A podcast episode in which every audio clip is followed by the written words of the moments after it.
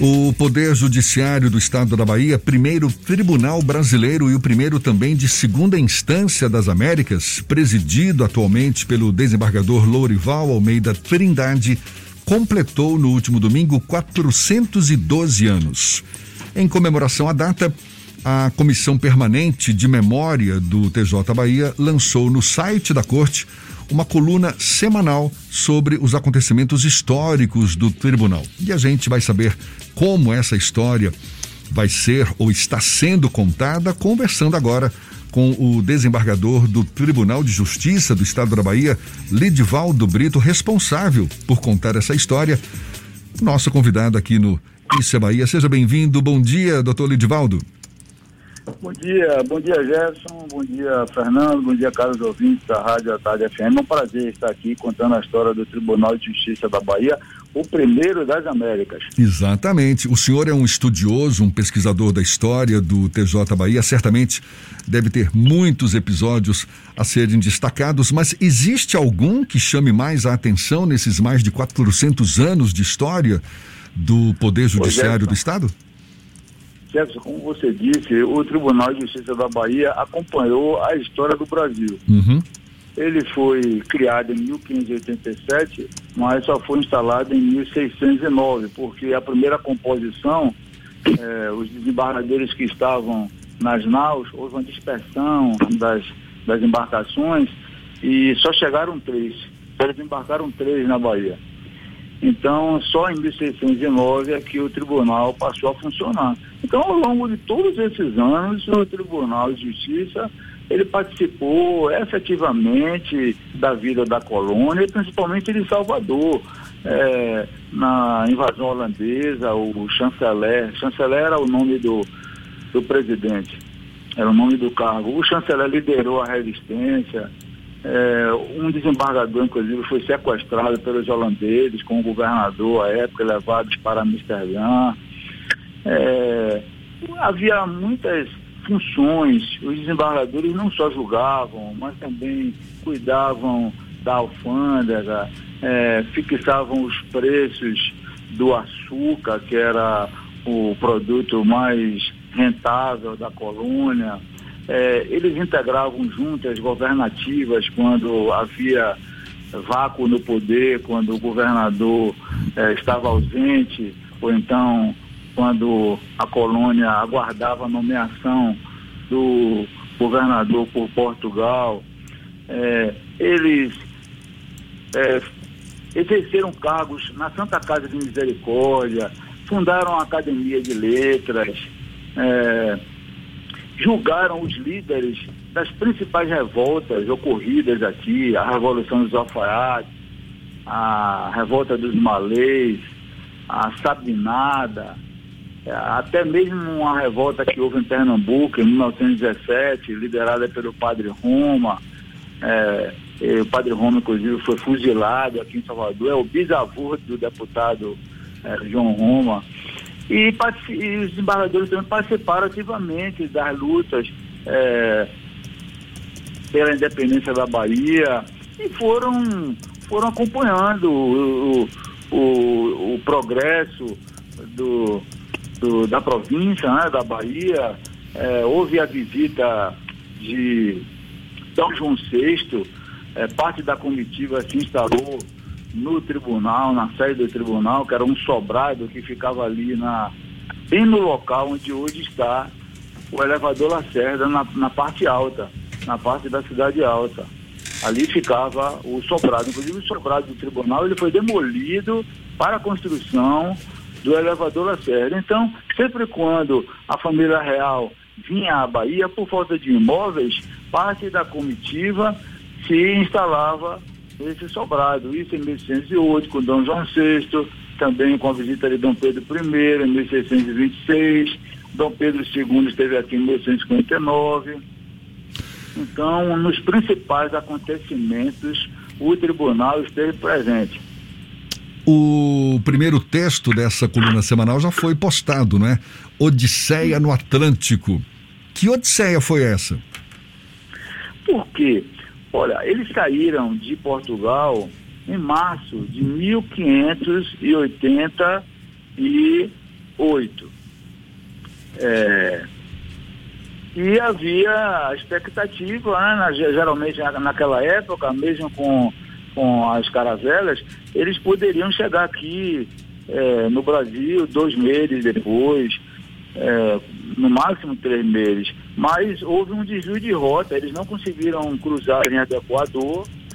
E inclusive o governador também nomeado estava nessa, nesse comboio e a maioria das naus, a maioria foi aportar nas Antilhas.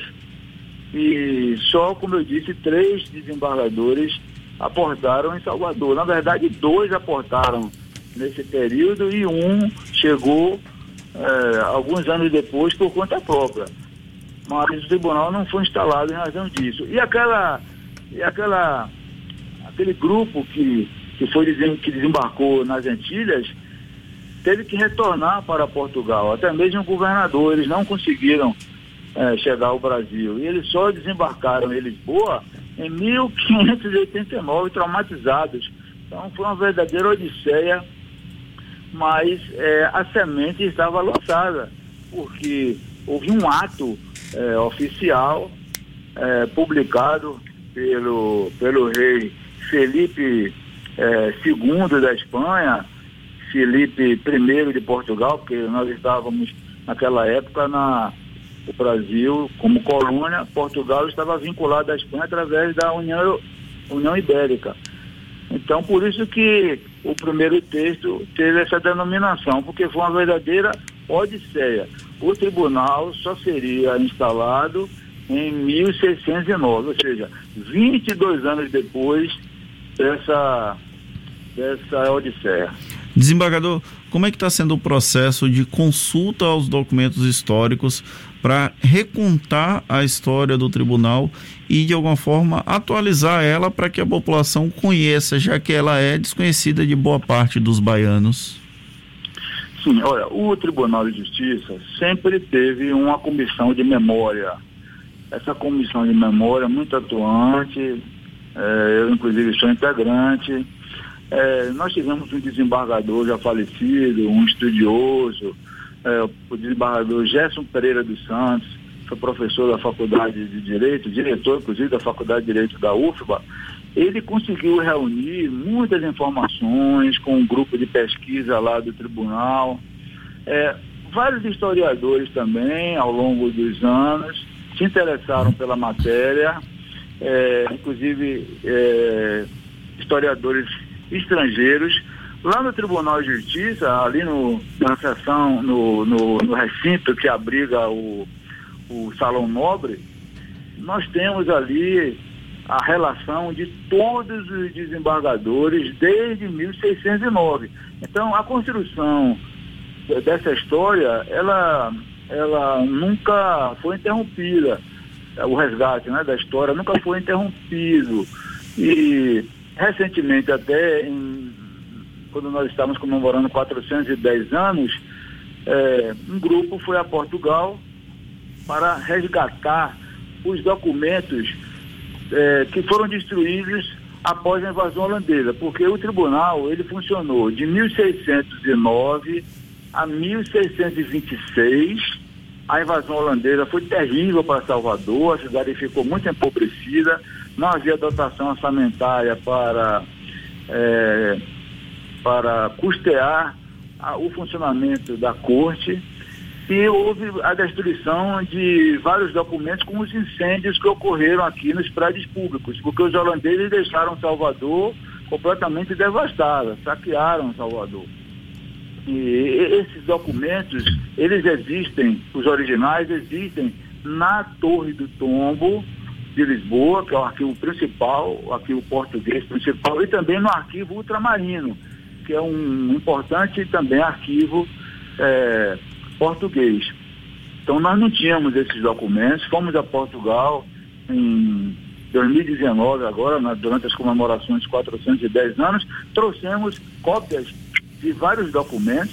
Os arquivos portugueses são muito organizados, existem muitos documentos, inclusive o documento original que criou o tribunal em 1587. Esse documento está é, preservado. Nós temos uma cópia no nosso memorial. O Tribunal de Justiça possui um memorial, com o memorial é, do Fórum Rui Barbosa.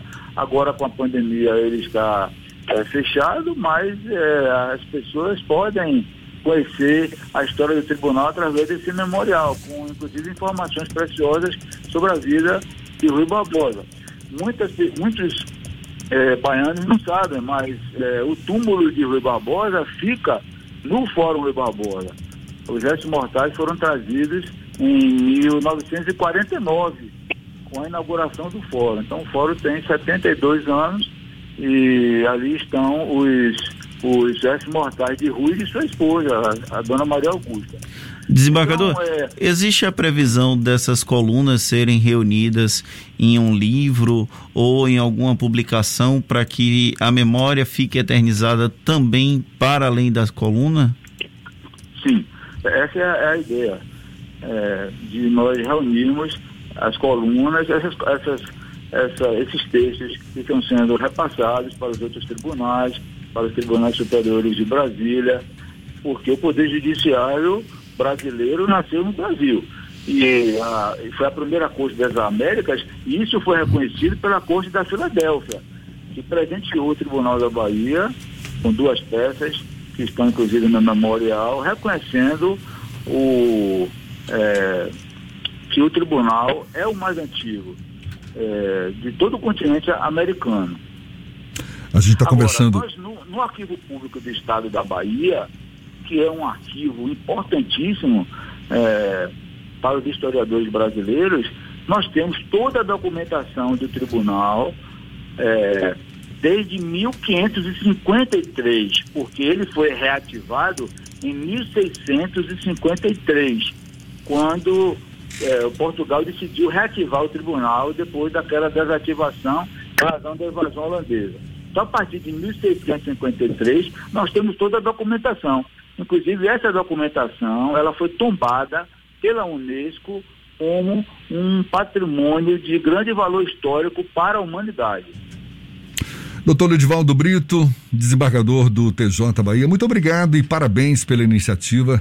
A gente fica na expectativa aqui pelos próximos pelas próximas postagens, novos capítulos dessa história de mais de 400 anos do Poder Judiciário do Estado da Bahia.